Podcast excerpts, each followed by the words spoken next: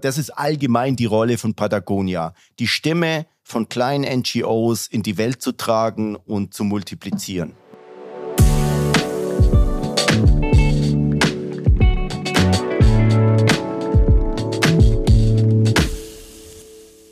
Willkommen zu einer neuen Episode von Neue Horizonte. Ich bin Fabian Nenzer, euer Host, und heute haben wir einen echten Vorreiter, wenn nicht den Pionier schlechthin in Sachen Nachhaltigkeit bei uns. Patagonia, repräsentiert von Mick Austermühle, dem Country Manager für Deutschland und Österreich. Und als zweiten Gast den Umweltschützer und Aktivist Uli Eichelmann von Riverwatch. Hallo Mick, schön dich da zu haben. Hallo, grüß dich Fabian. Freue mich auch sehr da zu sein. Mick, schon seit es Patagonia gibt, Patagonia wurde 1973 gegründet, hat der Gründer Yvonne Schunja mit seinem Team Entscheidungen getroffen, die jedem herkömmlichen Geschäftssinn widersprachen. Eben mit einer radikalen Ausrichtung pro Nachhaltigkeit. Das hat damals in den 70er Jahren schon dazu geführt, dass sie ja auf Bio-Baumwolle frühzeitig umgestellt hat, wo noch niemand anderes wirklich so drüber nachgedacht hat. Dann habt ihr ja auch die 1% for the Planet Initiative gegründet, einer sozusagen selbst auferlegten Steuer für die Umwelt. Dann legendär eure Black Friday Kampagne in der New York Times 2001 mit Don't Buy This Jacket. Das hat dem Ganzen ja wirklich nochmal so die Krone aufgesetzt. Ähm, und eine das ganz besondere Message. Die teuerste Werbeanzeige von Patag die Patagonia jemals geschaltet hat. Ja. Wenn man es als Werbeanzeige bezeichnen will. Ja, aber auch die effektivste und nachhaltigste ist, glaube ich, jedem noch also so. Also ich glaube auf jeden Fall die, die einiges ins Rollen gebracht hat. Unbedingt, unbedingt. Also ich meine, eine Message ist doch da so rübergekommen, oder? So diese, diese, der American Dream, so das Wachstum und jeden Preis und Turbokonsum wirklich radikal zu hinterfragen, oder? Also definitiv. Und ich glaube, ähm, Yvonne Chouinard hat sich schon immer, das sagt er auch heute noch, er hat sich mehr als Aktivist verstanden, denn als Unternehmer. Auch wenn es natürlich nicht mehr von der Hand zu weisen ist, dass Patagonia mittlerweile zu den größten Outdoor-Unternehmer der Welt gehört. Aber es ist eben immer noch komplett in Familienbesitz, komplett zu 100 Prozent in, in Hand von Yvonne Chouinard und seiner Familie und auch zu 100 Prozent eigenfinanziert. Und ja. das das ermöglicht eben auch solche Entscheidungen. Ja, aber gut, dass du es ansprichst. Ich habe es auch nochmal recherchiert. Also in 2020, Patagonia hat einen Umsatz von über einer Milliarde US-Dollar erzielt. Also deutliches Wachstum auch in den letzten Jahren. Definitiv. Ähm, wobei man wirklich auch sagen muss, und das ist keine Koketterie, dass der Umsatzwachstum auch immer kritisch gesehen wurde und immer hinterfragt wurde. Also ich kann einfach aus meiner Warte sagen, ich bin jetzt seit sieben Jahren bei Patagonia und als ich vor sieben Jahren zu Patagonia kam, war, Deutsch, äh, war, war Patagonia in Europa und auch in Deutschland wirklich eine Nischenmarke. Also wir hatten noch nicht den Status wie in den USA und wir haben festgestellt, dass du auch eine gewisse Größe brauchst, um gehört zu werden. Und deshalb, glaube ich, war es auch in den vergangenen Jahren für uns wichtig, zu wachsen und auch so schnell zu wachsen, weil jetzt hört man uns einfach. Und wir haben jetzt eine Größe erreicht, global gesehen, wo unser CEO, der Ryan Gellert, auch sagt, wir wollen einfach nicht, wir wollen eigentlich nicht mehr weiter wachsen und wir müssen auch nicht mehr weiter wachsen. Ja, aber auf euch wirken natürlich auch wirtschaftliche Zwänge, ganz klar. Aber Insofern habt ihr, wie du sagst, eine Unternehmensgröße da jetzt auch erreicht, um auch euer Vision Statement, das da ja heißt, Patagonia is in business to save our planet, da auch ähm, dem auch nachkommen zu können, oder? Ja, also das ist, das ist unser Mission Statement seit jetzt mittlerweile drei Jahren. Ähm, das wurde äh, auch in so einer typischen Patago auf typische Patagonia-Art und Weise damals in so einer Nacht- und Nebelaktion verkündet. Sollte eigentlich gar nicht äh, so verkündet werden, aber Yvonne hat das in so einer Town Hall so nebenbei rausgehauen. Ich habe es dann wirklich damals über Social Media erfahren, also nicht so, dass zuerst mal die eigenen Mitarbeiter informiert wurden, Boah, ich war damals auch zuerst mal ein bisschen sprachlos und konnte auch ganz ehrlich mit diesem neuen Mission Statement nicht so viel anfangen. Also das alte war ja drei, hatte drei Teile und da war ganz klar drin, wir wollen den, die, das beste Produkt herstellen, wir wollen aber so wenig Schaden wie möglich an, prägen und wir wollen andere inspirieren. Und das andere ist doch, das neue Mission Statement ist doch, ja, sehr, sehr amerikanisch auf den ersten Blick. We are in business to save our home planet. Mittlerweile haben wir das Ding seit drei Jahren und ich kann euch wirklich sagen, also bei Patagonia ist seitdem kein Stein auf dem anderen geblieben. Es ist wirklich alles umgekrempelt worden. Äh, es wird alles gemacht, um diesem Mission Statement gerecht zu werden.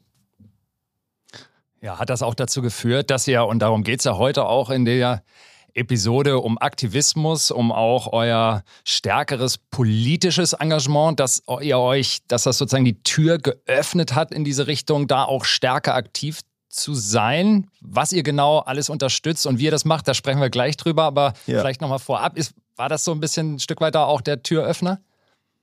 Äh, ich bin, mir, ich bin mir gar nicht so sicher, ob das dafür der, der Türöffner war, weil äh, ganz ehrlich, äh, Yvonne, hatte ich gerade vorhin schon gesagt, war eben immer schon Aktivist.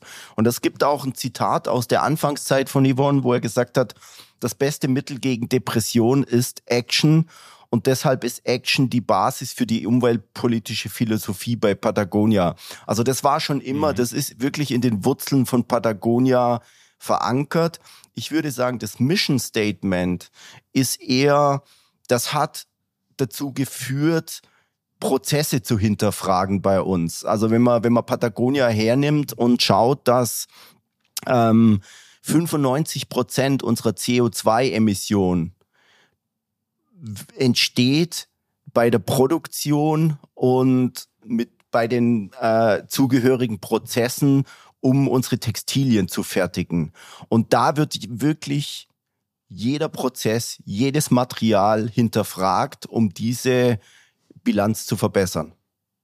Ja, das heißt, ihr setzt auch natürlich bei euch im Kerngeschäft an. Ich hatte es eingangs gesagt, ihr wart einer der ersten, der überhaupt auf Bio-Baumwolle umgestellt habt. Insofern wart ihr da auch schon im Kerngeschäft immer den Fokus drauf gehabt. Und jetzt ist, sagen wir mal, nochmal diese Aktivismus, diese, dieser Bereich genau. ist jetzt nochmal stärker dazugekommen gefühlt, auch wenn du, wie du beschrieben hast, das bei Yvonne immer schon sozusagen in seiner DNA ja. drin war, aber im Dezember war es, glaube ich, 2017, wo ihr gegen Trump vorgegangen seid. Also da habe ich, wenn ich dran denke, immer noch so ein bisschen Gänsehaut. Magst du uns darüber so ein bisschen erzählen? Mich interessiert natürlich auch, wie hat das intern bei euch so ja. äh, stattgefunden? Ja. Vielleicht, was waren ja. auch so deine persönlichen Eindrücke ähm, ja, wenn ich da, äh, puh, da, wenn ich da dran zurückdenke, kriege ich auch gerade Gänsehaut. Ähm, also Patagonia war schon immer, also man kann einfach von einem Unternehmen, das sich gegen oder das sich im Umweltschutz ähm, engagiert, kann man nicht von unpolitisch sprechen. Aber wir haben uns nie klar für eine Partei oder gegen eine Partei ausgesprochen. Aber das hat sich mit der Wahl von Trump zum Präsidenten wirklich komplett geändert. Die Wahl war am Wochenende und ich bin Montag früh aufgewacht und hatte eine E-Mail von unserem damaligen GM, Ryan Gellert, der jetzt eben CEO mittlerweile ist von Global. Und Ryan hat damals geschrieben, ähm, dass Patagonia in den nächsten Jahren alles dran setzen wird, ähm, die, die Trump-Ära möglichst schnell wieder zu beenden. Und das war schon äh, definitiv eine Abkehr von allem Dagewesenen. Und das hat dann wirklich auch äh, im weiteren Verlauf an Dramatik dazu, also da kam einiges auf uns zu und kam einiges ins Rollen. Also zum Beispiel hat, da kann ich mich gut dran erinnern, im Dezember, Anfang Dezember 2017 hat ähm, Trump damals angekündigt, dass er ähm, zwei Nationalparks in Utah, das war Beers Ears äh, und die Grand Staircase, dass er die von der Größe her, dass er da Land enteignen will, um Pipelines da durchzubauen. Mhm. Und das war natürlich ein Riesenaufschrei unter Umweltschützern äh, damals. Und Patagonia hat sich im Anschluss daran auch ähm, dazu entschlossen, ähm, zu zwei Dingen. Zum einen war es so, dass ähm, unsere Homepage zwei Wochen lang ähm, nicht mehr das normale Patagonia-Logo gezeigt hat, sondern das war ein schwarzer Wild äh, Bildschirm mit weißer Aufschrift The President stole your land. Mhm. Ähm, also der Präsident hat euer Land gestohlen. Äh, das war ein Aufruf, der wirklich für brutales Echo global gesorgt hat. Ähm, positives und negatives Echo, ganz klar. Ähm, und da habe ich schon gedacht, puh, krass, krass. Mhm. Und dazu kam noch, dass unser damaliger CEO, das war die Rose Macario, verkündet hat, dass wir die äh, Trump-Administration wegen der Landenteignung äh, vor Gericht zerren werden. Das waren so die zwei Dinge, die damals passiert sind. Und das Ganze hat dann eine unglaubliche Dynamik angenommen, ähm, nämlich ein offizielles Organ der Regierung hat auf einer Regierungsseite getwittert oder über, eine, über das offizielle ähm, Regierungsorgan getwittert, Patagonia is lying to you. Mhm. Und da dachte ich wirklich mal kurz, boah, krass, in welche, welche Richtung geht das jetzt? Muss ich jetzt wirklich Angst haben um meinen Job? Machen die uns zu? Mhm. Man, man weiß ja nicht, was, was, was sich daraus entwickelt. Also das war krass. Ähm, man hat auch da gab sehr viele positive und negative Reaktionen. Und zum Glück war es wirklich so, dass, dass, dass die, es gab natürlich die, das, aus dem Trump-Lager ganz klar die ne, brutal emotionale und die wildesten, die wildesten Sprüche in unsere Richtung. Mhm. Aber es war halt auch ganz klar ganz viel Unterstützung da. Also ihr wurdet gehört in, in, äh, und die Reaktionen waren, waren vielfältig ähm, und mit ganz schöner Wucht ist das eingeschlagen. Aber ich glaube, das äh, ist ja auch ein Indiz dafür, wie, ja, wie, welchen Stellenwert ihr mittlerweile auch einfach im Markt einnehmt, wenn ihr, wenn ihr aktivistisch unterwegs seid, wenn ihr Kampagnen fahrt in dieser Richtung. Wie ist denn der aktuelle Stand in diesem Gerichtsprozess? Also das, der Gerichtsprozess konnte zum Glück eingestellt werden, ähm, weil eben ähm, die Trump-Ära, als die Trump-Ära äh, vorbei war, hat Biden dann praktisch ein, die, die Erklärung von damals für nichtig erklärt. Und das ist jetzt so, dass ähm, Beers Ears zum Beispiel von so einem Konsortium von Vertretern von verschiedenen Stämmen ähm, gemanagt wird. Also das sind, das ist nicht so, dass das nur einem Stamm gehört. Also das sind zum Beispiel äh, der Navajo Tribe, der Pueblo Tribe. Also es sind unterschiedliche Stämme, die sich jetzt um, um BSIs kümmern. Und das war für uns wirklich ein Meilenstein, das erreicht zu haben. Okay, das heißt also wirklich dieses Ziel, die, die Naturparks da deutlich zu verkleinern und für die Öl- und, und Gasindustrie nutzbar zu machen, das ist jetzt, das habt ihr erreicht, das ist sozusagen vom Tisch. Ähm, und das, das ist, ist für jetzt vom Tisch. Ähm, aber man weiß ja nie, ich meine, keiner weiß, was passiert. Es ist Klar. für jetzt vom Tisch, aber kein, kein Mensch weiß, ähm, was wirklich passiert, wenn, wenn wieder Wahlen in den USA sind und es hoffentlich ähm, aber nicht eine Rückkehr zu, was weiß ich, Trump oder sonst was gibt.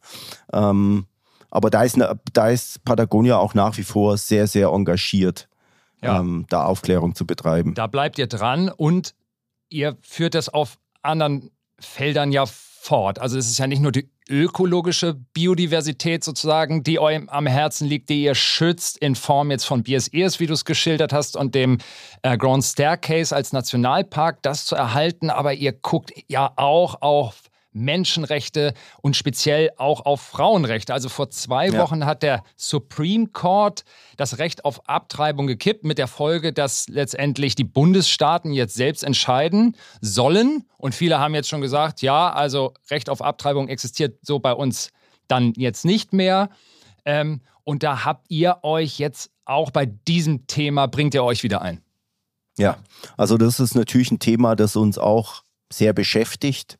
Ähm, Patagonia hat oder es ist nicht nur in dem Fall so, sondern äh, da greifen immer mehrere Mechanismen ineinander sozusagen. Es gibt einmal das, dass wir unsere Reichweite auf Social Media nutzen und wir haben da ganz klar zu friedlichen, wohlgemerkt friedlichen Protesten aufgerufen. Mhm. Das ist das eine, dass wir da unsere Reichweite nutzen.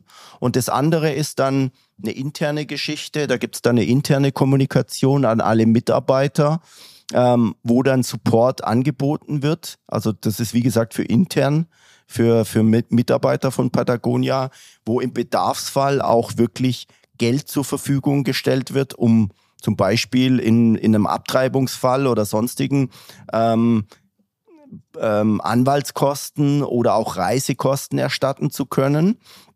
Ähm, und das andere, was noch intern passiert, ist, dass wir, wir gucken immer, und auch das ist, ist äh, so ein Mechanismus bei Patagonia, der in solchen Dingen greift, wir gucken immer, welche Gruppen organ, äh, ähm, engagieren sich in dem Bereich. Und wir haben da zwei, drei Gruppen ausgesucht, an die man jetzt spenden kann als Mitarbeiter.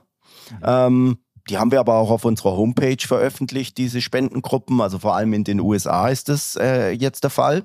Und was wir dann machen als Patagonia, wie, gemerkt, wie wohlgemerkt, das ist eine interne Geschichte. Wenn ein Mitarbeiter jetzt eine Spende macht, dann matchen wir diese Spende. Das heißt, Patagonia zahlt nochmal den gleichen Betrag on top, der dann an diese Gruppe geht.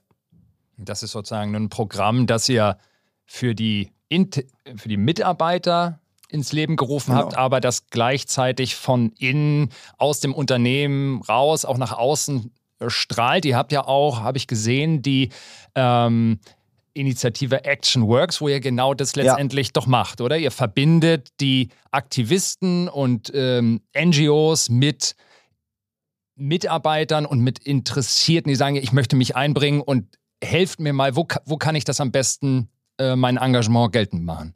Genau. Also wir haben im September 2019 Patagonia Action Works gelauncht. Und Patagonia Action Works ist äh, eine Plattform, um NGOs ähm, mit der Community zu vernetzen. Und das muss man sich so vorstellen. Also man geht da nicht auf die Patagonia Homepage, sondern man gibt wirklich ein Patagonia, äh, Patagonia Action Works und dann kann man schauen, wenn ich jetzt zum Beispiel in München wohne, dann kann ich schauen, welche NGOs gibt es grundsätzlich in München und brauchen die vielleicht Hilfe? Wenn ich jetzt, wenn ich jetzt nicht der MIG wäre, sondern ein IT-Experte ähm, wäre, ähm, und vielleicht braucht ein IT, äh, ein NGO IT-Support, dann könnte ich mich da ähm, mit dem NGO in Verbindung setzen und meine äh, IT-Expertise zur Verfügung stellen. Ja, super coole Initiative. Ja, also das ist wirklich was, was, ähm, was sehr gut angenommen wird und äh, wo wir auch den NGOs wirklich schon sehr viel helfen konnten. Ja, habt ihr da gutes letzten, Feedback bekommen?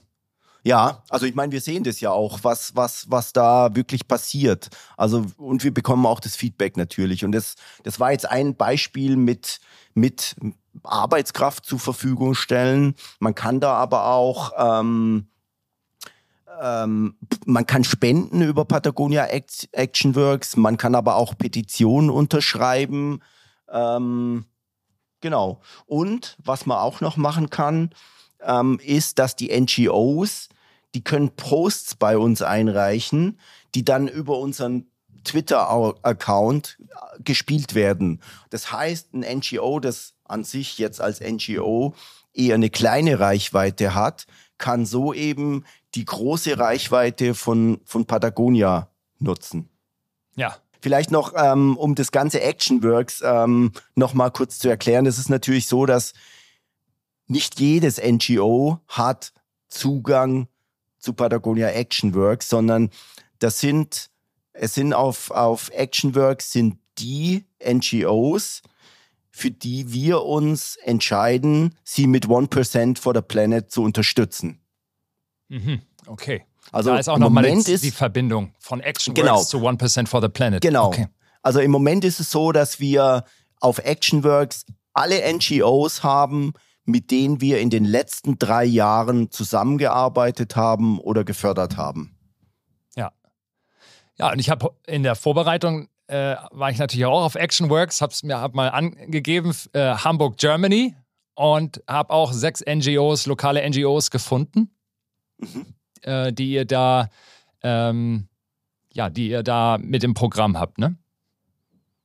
Also, ja, also das, was ich damit nur zum Ausdruck bringen will, ja. ist es nicht etwas, was jetzt, äh, sagen wir mal, wahrscheinlich ja in Amerika jetzt schon ein bisschen stärker etabliert ist, aber es funktioniert, das will ich sagen, es funktioniert hier bei uns auch und äh, wird genutzt. Es funktioniert definitiv so. Ähm, man muss halt einfach sehen, dass, dass ähm, in den USA ist man einfach einen Schritt weiter als in Europa. Ähm, das, also auch, das, das ist relativ klar. Also es, die ganzen Strukturen, die wir in Europa haben, sind jetzt in den letzten Jahren erst so etabliert worden, wie sie halt in Amerika schon ganz, ganz lange sind. Auch der Umsatz, also wir sind nach wie vor, ähm, machen wir den Großteil unseres Umsatzes eben in Nordamerika. Ja, und ein Projekt, das ihr bei Action Works und mit dem ihr ganz eng verbunden seid, ist das Riverwatch äh, Projekt, also beziehungsweise das, äh, das äh, Flussprojekt im Balkan. Ja. Das nennt ihr ja. Blue Heart of Europe. Und dafür ja, haben wir ja auch genau. noch den, den Uli eingeladen nachher. Da freue ich mich auch schon drauf, von ihm nochmal direkt zu hören, äh, was da genau passiert. Ähm, aber sag nochmal, also das ist ja auch wirklich in, in, eine Herzensangelegenheit für euch, oder? Also das ist für uns eine Herzensangelegenheit, aber auch ganz ehrlich für mich. Ähm, das hat auch unterschiedliche Gründe. Also zum einen ist, ich bin, ich habe es gerade vorhin schon gesagt, ich bin jetzt seit sieben Jahren bei Patagonia und wir haben in der Zeit wirklich sehr, sehr viele ähm, Projekte unterstützt.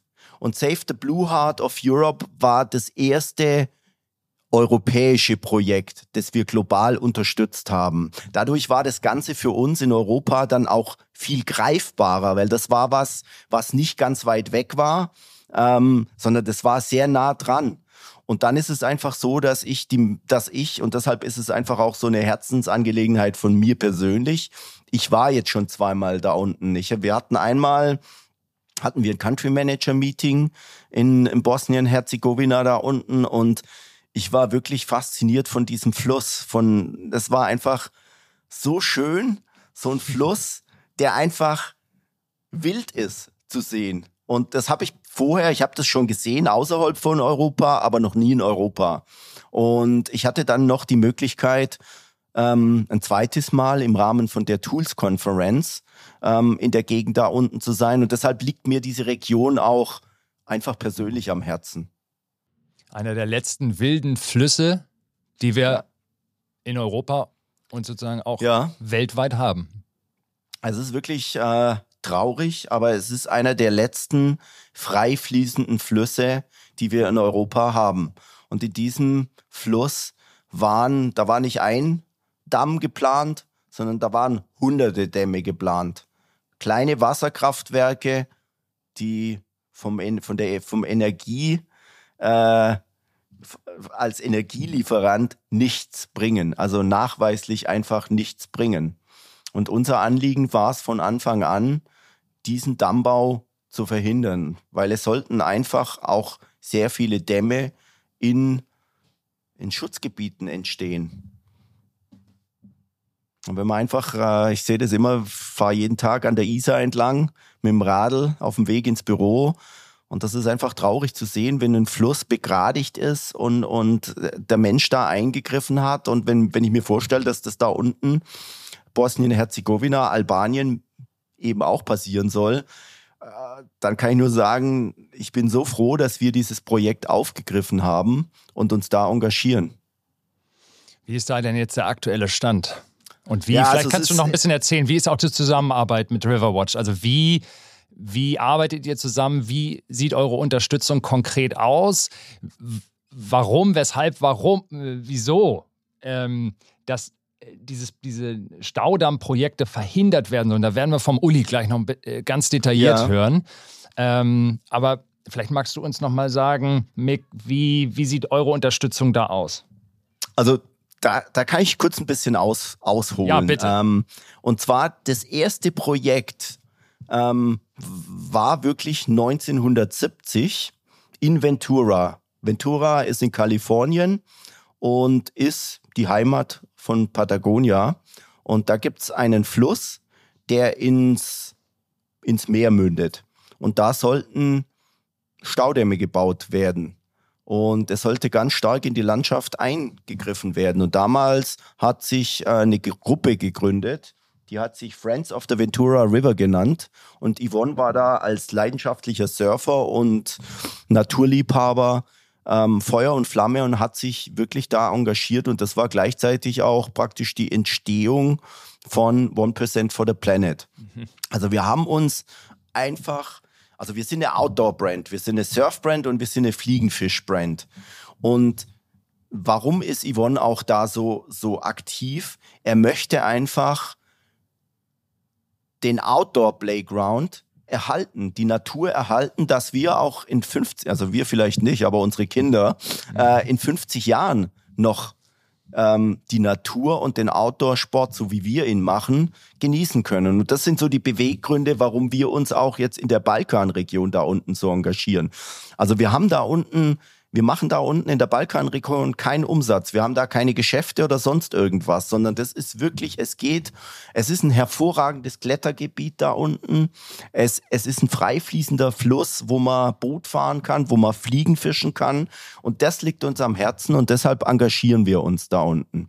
Und ich glaube, was man, was dazu noch kam, war, dass wir zur damaligen Zeit ähm, eine Enviro-Direktorin hatten, die Michaela, die aus der Region da unten kam und die auf dieses, auf diesen, auf dieses Projekt aufmerksam geworden ist und ich weiß gar nicht mehr, wie es war. Also wir hatten, wir hatten einen Ambassador oder haben einen Ambassador, einen, einen Athleten, den wir unterstützen, einen Kajakfahrer, den Rock, der uns damals gefragt hat, ob wir uns da nicht engagieren wollten. Mhm. Und dann weiß ich nicht mehr genau, aber das kann euch der Uli nachher sicherlich sagen, ähm, ob wir jetzt bei Uli dann angeklopft haben oder er bei uns. Aber es war auf jeden Fall sofort wirklich ein super Match zwischen Patagonia, Uli und eben Riverwatch. Und wir haben uns da sowohl finanziell engagiert, als auch ähm, eben mit unserer Reichweite und allen Tools, die Patagonia sonst zur Verfügung hat. Was wir machen ist, ich hatte das gerade vorhin so erwähnt, ohne es, ohne es vielleicht zu erklären, die Tools for Grassroots Activists. Das ist eine, eine Konferenz, wo wir ähm, von uns geförderte NGOs einladen und die im Prinzip eine Woche lang schulen.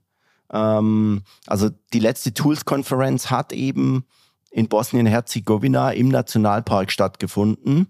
Und wir laden da nicht nur unsere Experten aus Marketing oder IT oder äh, Buchhaltung ein, sondern wir laden auch externe ähm, Experten ein, die dann wirklich Workshops geben für die NGOs, auch rechtlichen Beistand. Also wir sorgen auch für rechtlichen Beistand oft oder ähm, geben Adressen und so weiter oder finanzielle Mittel stellen wir zur Verfügung, um rechtlichen Beistand ähm, einzuholen für die NGOs. Also das ist geschieht dann äh, eben in geballt auf dieser Tools for Grassroots Activists Konferenz oder auch außerhalb der, der Konferenz dann. Ihr seid aktiv und ihr seid Möglichmacher. Und wie das jetzt genau mit River Watch und dem Blue Heart for Europe aussieht, da freue ich mich jetzt, dass wir gleich mit dem Uli sprechen können, der ja der wirklich dann der absolute Experte für die Flüsse ist und uns auch erklären wird, wieso die Staudammprojekte in der Balkanregion absolut zu vermeiden sind. Also aktuell gibt es wirklich sehr Erfreuliches zu melden. Das ist auch sehr aktuell, also ist keine zwei Wochen alt. Ähm, und zwar war es vor zwei Wochen, hat unser CEO Ryan Gellert ähm, ein Memorandum unterschrieben in, der, in aller Öffentlichkeit. Und das ist wichtig, dass das eben auch nicht hinter verschlossenen Türen, sondern in der Öffentlichkeit stattgefunden hat, ähm, wo eben auch Regierungsvertreter der albanischen Regierung ähm, sich dazu committed haben, einen Nationalpark zu gründen. Mhm. Und es ist noch kein Vertrag, es ist ein Commitment. Also es ist, es, wir haben dieses Projekt vor fünf Jahren begonnen. Und jetzt gibt es die ersten, also nicht jetzt, also vor, vor zwei, drei Jahren hatten wir die ersten Erfolge, dass aktuelle Baumaßnahmen gestoppt werden konnten. Jetzt ist der nächste Meilenstein erreicht, dass äh, dieses Memorandum unterschrieben wurde. Aber wir sind noch nicht am Ziel. Der Nationalpark ist noch nicht gegründet. Mhm. Aber wir sind guter Dinge, dass wir das schaffen.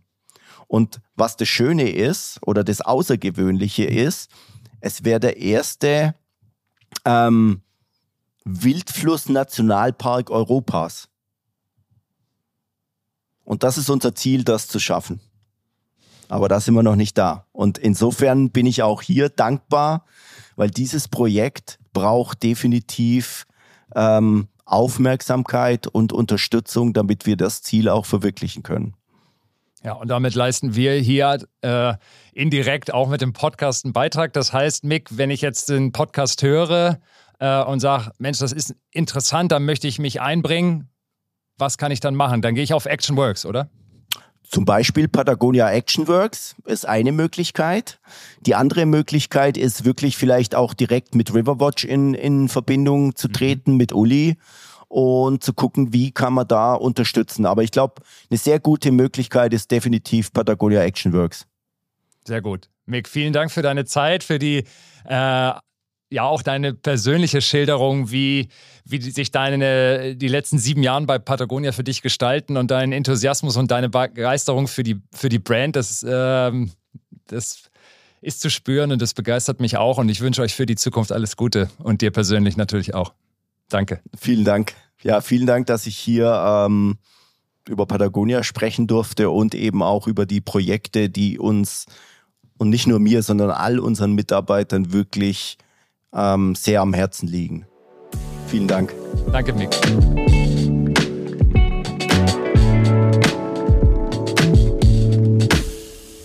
Um uns das noch genauer anzuhören, was hier Außergewöhnliches gelingt, haben wir den bekannten Umweltschützer Uli Eichelmann zu uns in den Neue Horizonte Podcast eingeladen. Hallo Uli, herzlich willkommen. Schön, dass du da bist. Hallo, Servus. Danke für die Einladung. Uli, du hast 2012 die Organisation Riverwatch gegründet, eine Naturschutzorganisation mhm. zum Schutz der Flüsse, die sich vor allem gegen den Bau von Staudämmen engagiert. Genau. Also ich habe eigentlich mein ganzes berufliches Leben und auch schon davor mich äh, für Flüsse engagiert. Und es war halt fast immer äh, gegen Staudämme, weil Staudämme sind das Schlimmste, was du einem Fluss oder einem Bach antun kannst. Und ich habe Riverwatch auch deshalb gegründet, weil mir aufgefallen ist, dass es auch international, also global, kaum Organisationen gibt, die sich ausschließlich um Flüsse kümmern. Also es gibt große Naturschutzorganisationen, die kümmern sich auch um Flüsse, aber auch um Wald, auch um Meere und so weiter, aber nicht ausschließlich. Und das ist verwunderlich, weil es gibt keinen Lebensraumtyp, nicht mal Regenwald, der in den letzten 50 Jahren so dermaßen großflächig zerstört worden ist wie, wie Flüsse oder Bäche. Also selbst, wir hören immer von der Zerstörung der Lebens, äh, der, der Regenwälder, mhm. aber das ist kein Vergleich zu dem, was bei den Flüssen passiert. Ja, erklär uns vielleicht mal im Detail, weil du bist ja da nun wirklich der absolute Experte. Warum ist der Schutz der Flüsse so wichtig? Weil allgemein wird Wasserkraft ja als saubere Energie verstanden. Aber du sagst, nein, Staudämme sind so einschneidend für die Biodiversität, äh, für den Naturschutz, dass es ja. verhindert werden muss. Ja, ja, das ist einfach, das klingt so doof, aber Flüsse sind Lebensadern. Das sind die artenreichsten Lebensräume, die wir haben oder mit die artenreichsten äh, Lebensräume, die wir haben. Und wir, das, dieses, wir hängen von denen auch letztendlich ab, sogar Tiere und Pflanzen und Menschen, die nicht unmittelbar im oder direkt am Wasser leben, hängen von denen ab. Und die werden in einem Ausmaß zerstört, das ist unglaublich. Letztendlich ähm, macht auch immer die Dosis das Gift. Also wenn es nur wenige Wasserkraftwerke mhm. wären, äh, dann wäre das okay. Aber was in geringer Dosis äh, heilsam sein kann, kann in großer Dosis tödlich sein. Und so ist das. Es gibt in Europa ungefähr 28.000 Wasserkraftwerke. Und das ist nicht mal die gesamte Summe. Also es gibt noch viel mehr kleinere wahrscheinlich. Und es gibt nur noch ganz wenige Flüsse oder Flussabschnitte, die intakt sind, also die, die lebendig sind, die fließen, die artenreich sind. Ganz, ganz wenige. Und jetzt sollen auch noch diese Reste, äh, soll es an denen an den Kragen gehen. Das ist, das ist vollkommen unakzeptabel. Also es geht gar nicht um die Frage, Wasserkraft, ja oder nein. Die Frage ist beantwortet. Also das gibt, es ist, überall gibt's Wasserkraft. Mhm. Aber es geht um die Frage, wollen wir noch Flüsse irgendwo erhalten, soll es in Europa beispielsweise oder sogar auch weltweit irgendwo noch Flüsse geben, die frei fließen im nennenswerten Ausmaß. Das wäre, nur mal so, zum Beispiel zu nennen, das wäre so, wenn man fordert, ja, jetzt sollen auch noch weitere Wasserkraftwerke gebaut werden.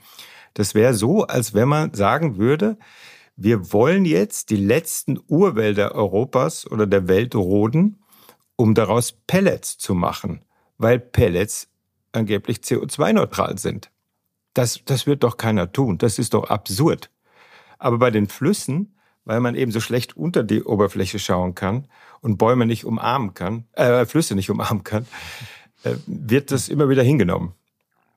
Und genau darum geht es also hier, um den Schutz der, der letzten wilde, wilden Flüsse am Balkan. Das nennt sich Save the Blue Heart of Europe. Das ist die gemeinsame Kampagne, die mhm. du koordinierst seit 2013 gemeinsam mit der Unterstützung von Patagonia.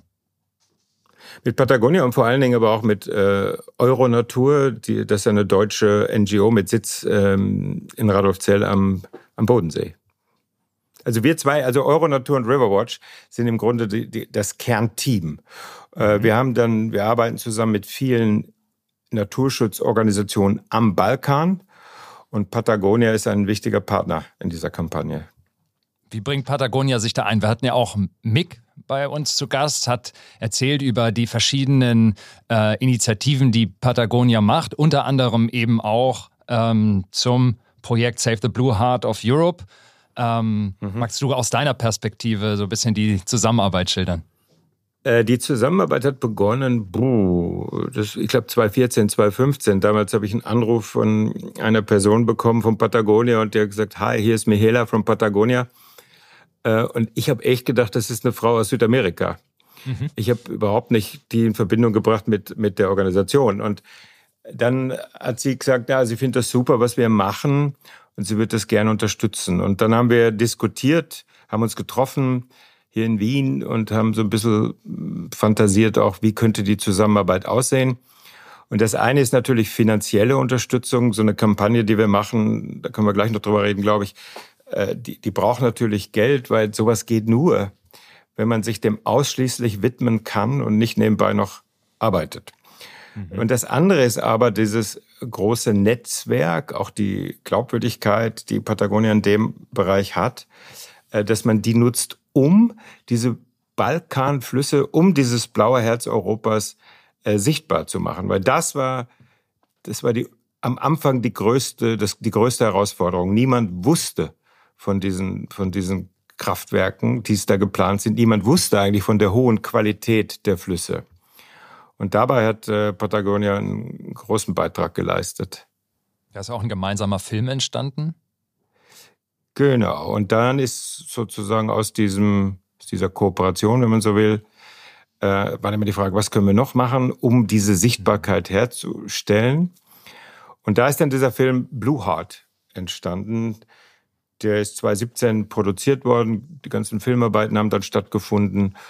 Und dann 2018 war dann die, fand die Premiere statt und zwar auf dem Idbar-Damm in Bosnien-Herzegowina eine Staumauer, die äh, obsolet ist, also die, die nicht mehr staut, so eine nackte Betonwand. Und auf der wurde dann, wurde dann der Film drauf projiziert mit, mit allem, viele, viele, viele Leute waren anwesend, auch aus der Region, vor allen Dingen auch Leute, die Widerstand leisten gegen die Kraftwerke am Balkan. Das heißt, die Sensibilisierung, die Aufmerksamkeit für die Gefährdung äh, dieser Region ist gegeben. Aber Mick hat das auch beschrieben, ihr seid da längst noch nicht äh, am Ende. Also die, euer Engagement geht weiter. Nein. Ja, liegt noch viel Arbeit vor, für, vor euch. Ja, natürlich. Das, ich meine, man muss sich das vorstellen. Ähm, das sind ungefähr dreieinhalbtausend Wasserkraftwerke zwischen Slowenien und Griechenland geplant. Dreieinhalbtausend. Jeder oder jeder, der mal versucht hat, ein einziges Wasserkraftwerk zu verhindern, weiß, wie unglaublich mhm. allein das ist. Aber dreieinhalbtausend ist geradezu, wie soll ich sagen, äh, reif für die Klapsmühle. Alleine das, das äh, zu wollen.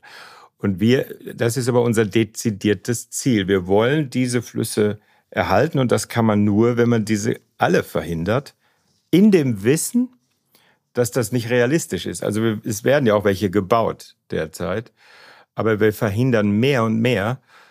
Und das schaffen wir, indem wir einerseits eine globale Aufmerksamkeit schaffen, dass immer mehr Interessenten da sind, die, die das Licht auf diese Flüsse äh, richten.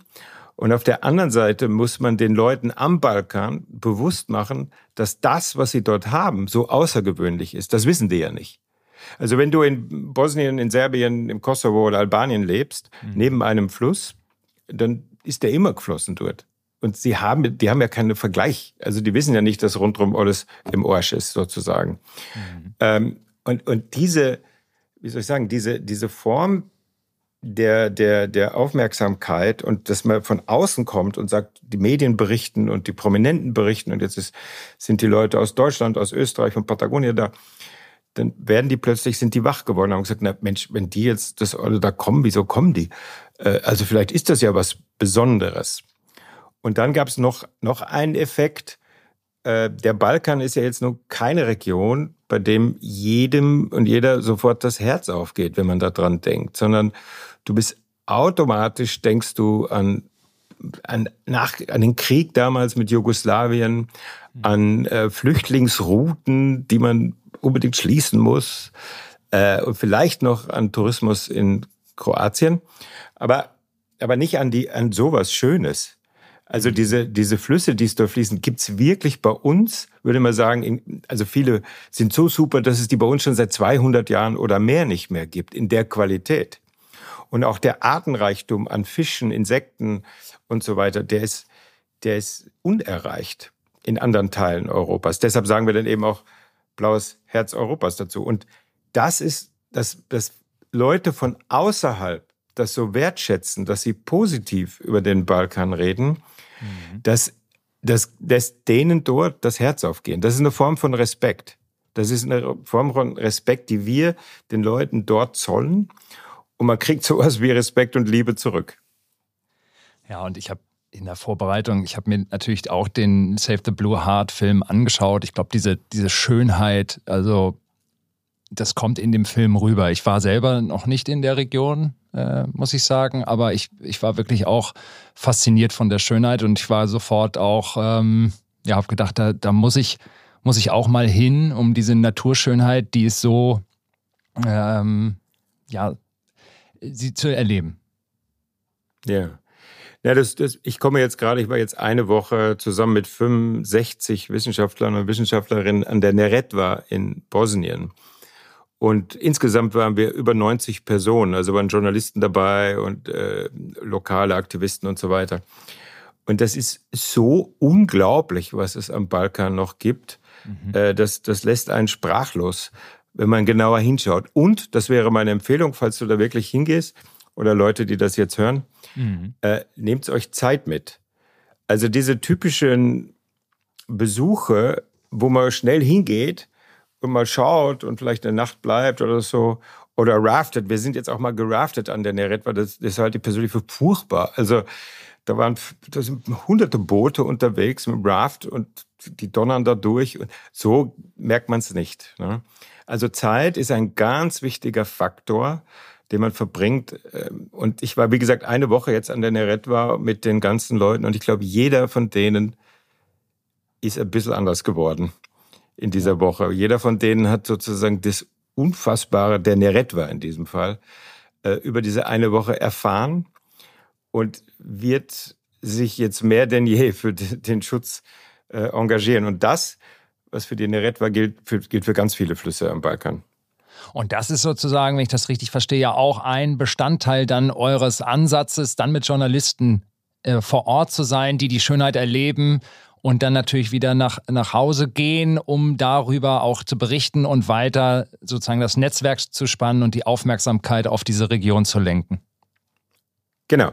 Du musst sozusagen, es gibt, wenn man so eine Kampagne macht, wie wir das gestartet haben, es gibt immer ganz viele verschiedene Säulen oder Bubbles, egal wie man dazu sagt, äh, die die, die Visu du musst das sichtbar machen. Das machst du mhm. durch Medienarbeit in der Regel. Also am Anfang haben wir vor allen Dingen auf internationale Medien gesetzt. Egal, ob das in Deutschland war, äh, oder im, in US-amerikanischen Medien, französischen, egal. Weil wir die lokalen Medien schwer bekommen haben. Die lokalen Me Medienarbeit ist schwierig zum Teil, weil die immer den Regierenden folgen. Und wir sind ja immer gegen das, was die Regierung will. Also haben die Journalisten damals uns kaum gefolgt. Das hat sich komplett geändert. Komplett. Also jetzt haben wir da einen eine recht guten Zugang zu den Journalisten überall. Und das Problem sichtbar machen, das klappt, klappt gut. Was dann, aber das reicht nicht. Also das, was, was wir auch machen, ist eben, wir erheben wissenschaftliche Daten. Wir haben ein großes Netzwerk von Wissenschaftlern, äh, Scientists for Balkan Rivers heißt das. Mhm. Äh, die erheben Daten, weil eins ist auch ganz besonders über diese Flüsse am Balkan, über die weiß man kaum was. Mhm. Also sie sind wissenschaftlich unglaublich unerforscht. Und du könntest fast denken, dass du kannst eine Beziehung herstellen zwischen man weiß sehr viel und deshalb ist viel kaputt und äh, man weiß sehr wenig, deshalb ist es noch erhalten. Also lasst uns möglichst wenig wissen. Aber mhm. ich sage nur, weil in Deutschland, Österreich weiß man unglaublich viel über die letzten Reste der Flüsse, aber die Zerstörungsgrad ist so hoch.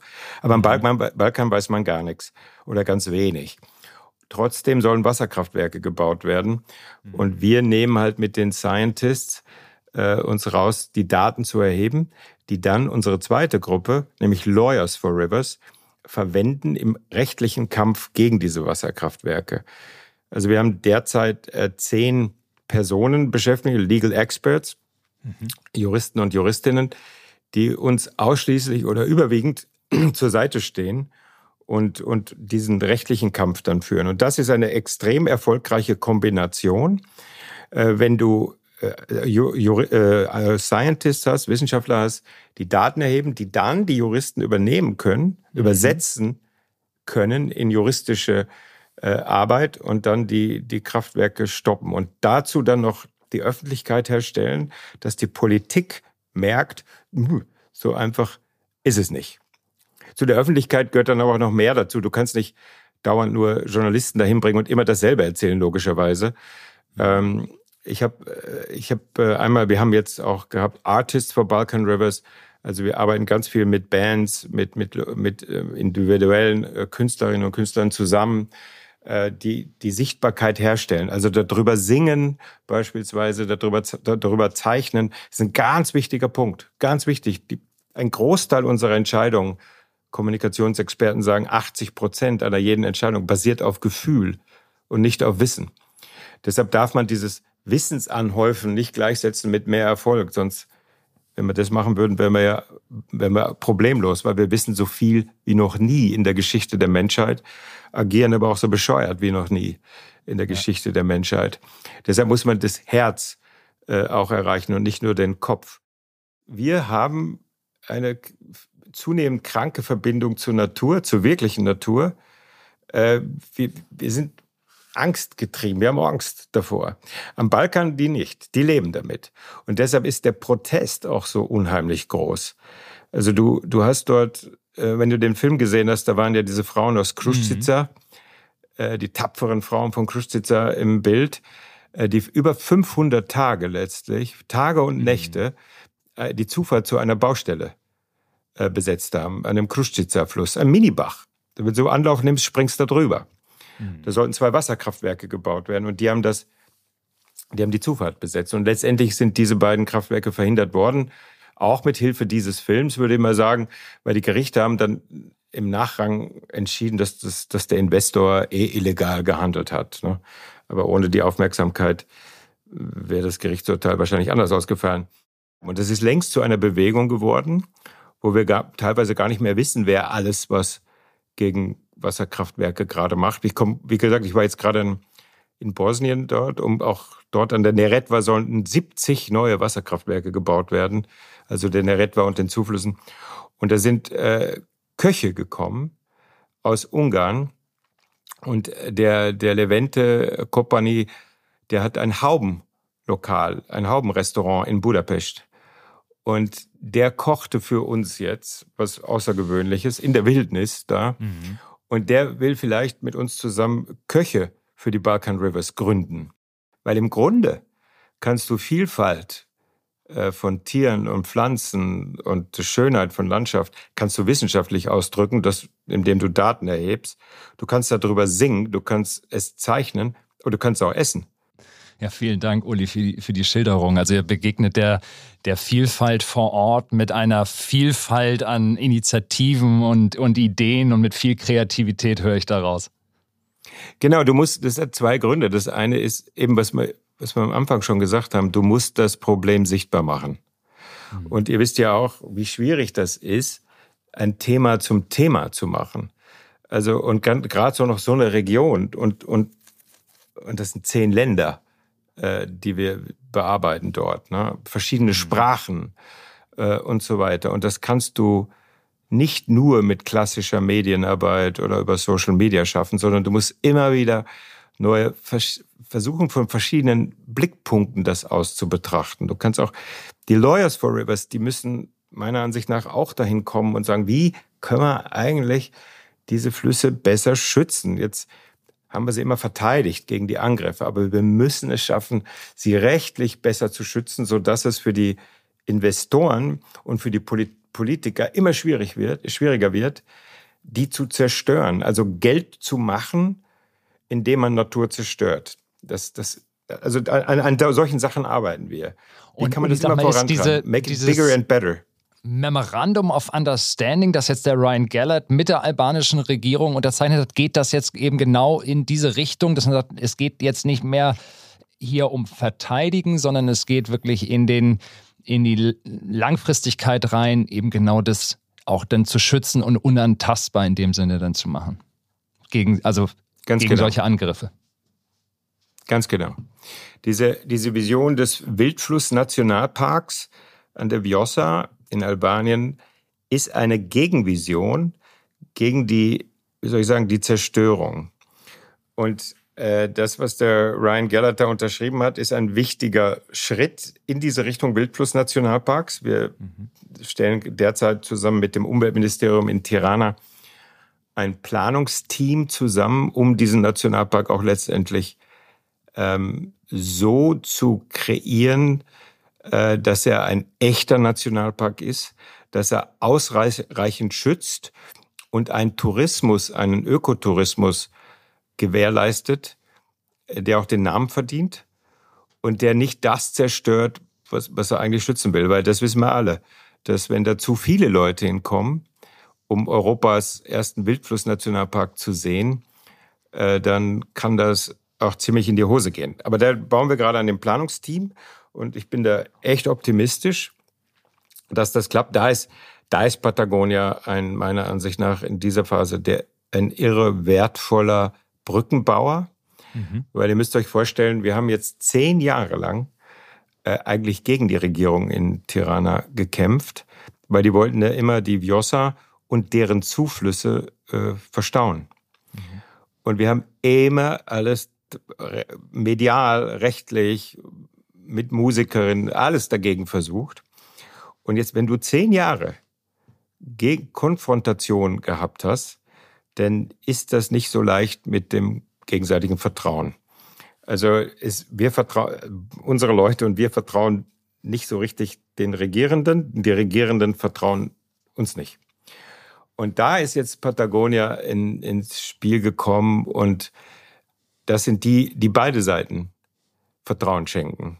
Also mhm. sowohl die Regierung mit dem Premier Edi Rama und der Umweltministerin Mirella Cumbaro vertrauen dem, dem Rhein und Patagonia und wir logischerweise auch. Und deshalb sind die da, finde ich, essentiell. Essentiell und äh, eben alles hat seine Zeit und die mhm. Patagonia-Zeit ist jetzt so wichtig wie noch nie. Ja, weil sie, wie du sagst, sie sind Brückenbauer und sie haben natürlich ähm, eine immense äh, mediale ähm, Plattform auch, die sie nutzen, um eben auf äh, Riverwatch und euer, euer Anliegen, euer Engagement am Balkan ähm, aufmerksam zu machen und es zu unterstützen. Und der Ryan Gellert eben, äh, das ist ja jetzt top aktuell gewesen, eben vor Ort mit der Unterzeichnung des Understanding of Memorandum mit der genau. albanischen Regierung. Und in Albanien äh, wollen wir die gesamte Vjosa als Nationalpark ausweisen. Das sind 200 Kilometer. Und dann gibt es aber noch viele Zuflüsse, die auch in diesen Wildflussnationalpark integriert werden sollen. Und diese Zuflüsse haben auch wieder Zuflüsse. Die sollen auch rein. Das ist die Geschichte. Das ist die mhm. Geschichte. Wir wollen, dass ein gesamtes Adernetz geschützt wird. Und das ist ziemlich einzigartig. Es gibt noch ein paar Flüsse oben in Lappland, die so sind und natürlich in Russland. Aber sonst war es das. Und in dieser, in dieser Qualität und dieser Ausformung ist das sowieso meiner Ansicht nach hm, ziemlich einzigartig. Aber wir, das ist ein Fluss. Das ist ein Fluss, wenn du sozusagen das gesamte Adernetz mit drin hast. Und wenn du einem Bach was tust, wenn du dem Kleinsten was tust, dann tust du auch dem großen Fluss was. Wenn ich den verstaue, die Schuschitza zum Beispiel, ein Zufluss zur Vjosa, wenn ich da Staudämme dran baue, dann wird die Vjosa eine andere sein, weil ich halte Geschiebe, also Sand und Kies zurück. Ich unterbreche das, den Fluss sozusagen. Das heißt, es können Fische nicht mehr raus und runter fließen. Mhm. Es können Nährstoffe nicht mehr von oben nach unten kommen. Es, äh, die Sedimente bleiben zurück und so weiter. Und äh, dieses komplexe und faszinierende System, was bei Weiben nicht ausreichend bekannt ist, mhm. das zu schützen, ist die Idee vom Wildflussnationalpark. Und wenn das soweit ist, also das, wenn das rechtlich, das muss, es muss ein eigenes Gesetz gemacht werden, äh, und so weiter. Also wenn das rechtlich dann äh, in trockenen Tüchern und wenn der Premierminister Edi Rama das letztendlich unterschrieben hat, dann ist, ist wirklich ein großes, äh, ein großes Stück gelungen. Und dann muss man das meiner Ansicht nach, muss man erstmal feiern, eh klar, aber äh, dann muss man das nehmen mhm. und auch sagen, wie kann das sein, dass Albanien sowas macht und alle anderen Länder kriegen das nicht hin. Und ich glaube, dieses, diese Idee des Wildflussnationalparks, sozusagen was großflächig Flüsse schützt, aber auch attraktiv ist für Ökotourismus und den Leuten vor Ort dann eine Grundlage bietet, das müssen wir auch auf anderen Flüssen äh, äh, anwenden. Also vor allen Dingen am Balkan, weil es die Flüsse dort noch gibt.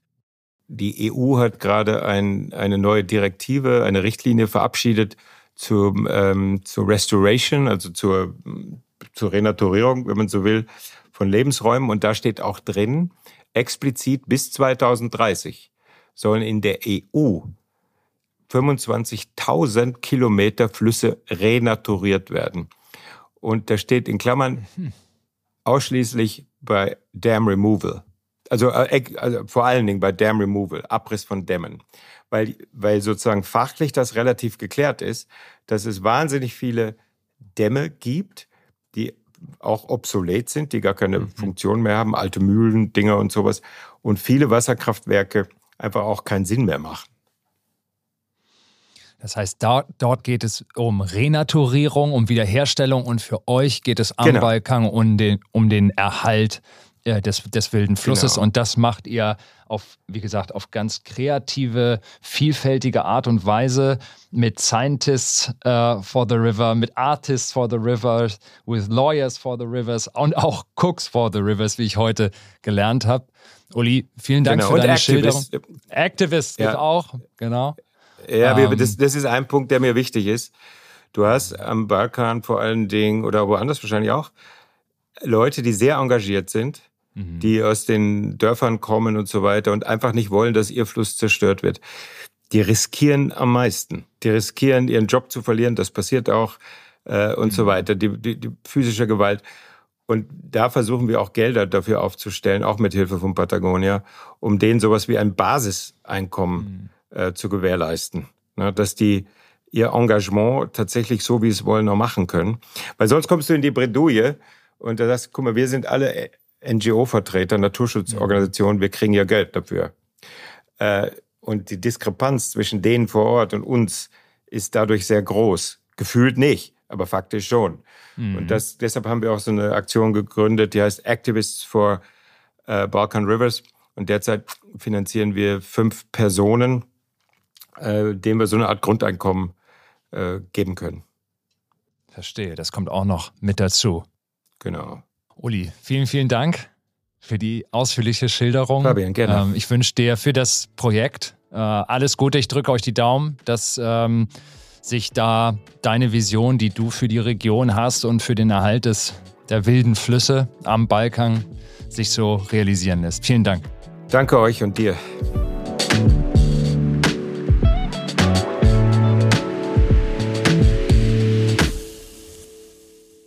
Dieser Podcast wird produziert von Podstars bei OMR.